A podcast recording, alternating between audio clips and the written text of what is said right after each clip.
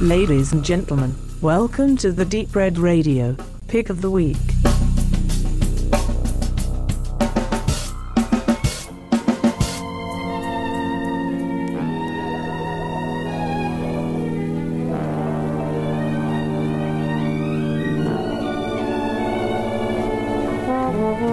Herzlich willkommen zu meinen Top 10 sowie den Werken, auf die ich mich jetzt in diesem Jahr 2017 besonders freue. Zu meinen Top 10 sei gesagt, sie sind nicht Ranking-System gemacht, sondern es sind einfach 10 Filme, die ich besonders gut fand, aber die jetzt nicht irgendwo Platz 1, Platz 7, Platz 3 oder so haben. Oder, wobei ich sagen muss, Platz 1, doch, den würde ich geben und zwar einfach an Spotlight. Das war das Drama vom McCarthy, das auch den Oscar gewonnen hat, wo es um die äh, Aufdeckung der Missbräuche in Amerika in der Kirche ging. Das war einfach sehr einfühlsam gemacht und auf der anderen Seite hat es doch genau das angebracht, was da einfach da gelaufen ist und was so nicht sein durfte. Ansonsten liest sich die Liste auch recht gleich zu manch anderer Liste. Es waren halt doch viele gute Filme dabei die halt einfach überall in den Top Ten auftauchen. Da haben wir The Reverend von Inarito, wo Leonardo DiCaprio zu Recht oder zu Unrecht seinen Oscar bekommen hat. Dann haben wir The Hateful Eight, den ich persönlich mit reingenommen habe, schlicht und ergreifend, weil das ein Erlebnis war in Berlin, damals die 70 mm Fassung zu Gesicht zu bekommen. Das wird es wohl auch so schnell nicht wieder geben,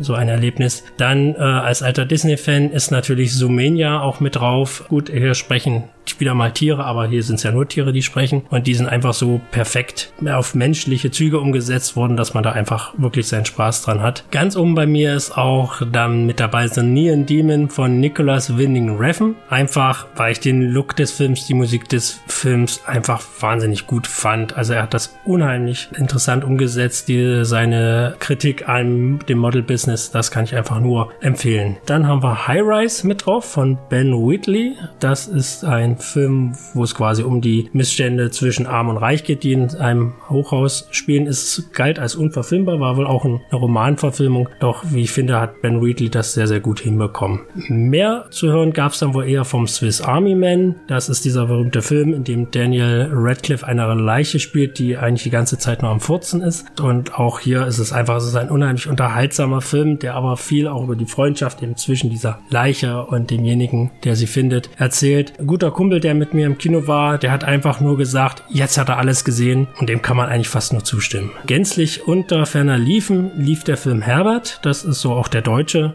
Beitrag in meiner Top 10. Das ist ein Drama von Thomas Stuber. Das ist ein Türsteher, der an der Krankheit ALS erkrankt. Das ist die gleiche Krankheit, die auch Stephen Hawking quasi besitzt und das ist auch sehr gefühlvoll umgesetzt worden und trotzdem sehr, sehr glaubwürdig. Dann haben wir noch Arrival von Villeneuve. Hier einfach auch wieder visueller Umsatz und auch die Geschichte einfach mal eine Alien-Story ganz anders erzählt, als man es trotzdem kennt. Also hier geht's halt mal wirklich um die Kontaktaufnahme mit den Aliens ohne irgendwelche Gewalt oder irgendwelche, dass sie uns böse gesinnt sind, sondern hier wird halt einfach der Kontakt hergestellt. Und was wollen die eigentlich von uns? Und ganz zum Schluss des Jahres lief dann noch ein weiteres großes Highlight, und zwar Nocturnal Animals von Tom Ford mit Amy Adams auch in der Hauptrolle. Hier muss man einfach sagen, hier ist es die Vermischung zwischen der Geschichte in der Geschichte und derjenigen, die diese Geschichte halt liest. Sehr atmosphärisch und packend hervorragend umgesetzt, kann ich euch auch nur empfehlen. So, und jetzt kommen wir noch zu den Sachen, auf die ich mich persönlich ganz groß freue im Jahre 2017 und auch hoffe, dass wir da entsprechend gute Filme zu Gesicht bekommen. Als erstes habe ich da Die Schöne und das Biest. Das hängt einfach damit zusammen, weil der Zeichentrickfilm ist mein absoluter Lieblings-Disney-Film und der Trailer sieht nur wirklich sehr ansprechend aus, wie ich finde. Also ich denke, auch hier wird Disney es wieder schaffen, einen seiner Animationsfilme recht ansprechend in den Realfilm umzusetzen. Dann haben wir äh, Power Rangers, bin ich auch ganz ehrlich, einfach eine Kindheitserinnerung.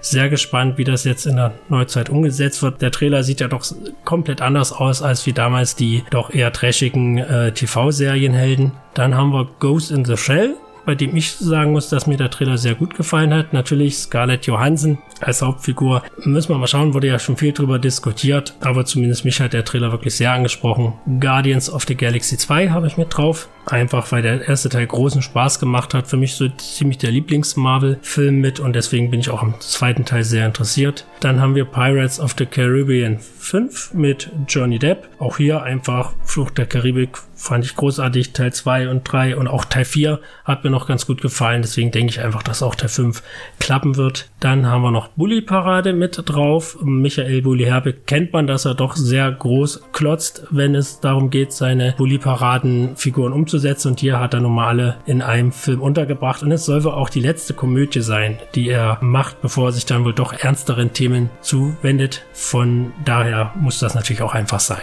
Dann haben wir Blade Runner 2049. Den hat wohl, denke ich, jeder fast auf dem Schirm. Einfach Blade Runner Fortsetzung von dem großen Stoff. Ja, müssen wir auf alle Fälle auch gespannt sein. Und natürlich als Jason-Fan heißt es dann am 13.10. Freitag der 13. im Kino und Star Wars Teil 8 im Dezember lasse ich mir natürlich auch nicht entgehen. Also das sind so meine Favoriten jetzt erstmal in dem Jahr grob überblickt. Ist natürlich noch vieles andere, auf was ich mich freue. Aber wenn man mich fragt, was sind denn die Filme, die du sehen willst, dann sind das auf alle Fälle diese, die ich jetzt genannt habe. Und damit gebe ich ab.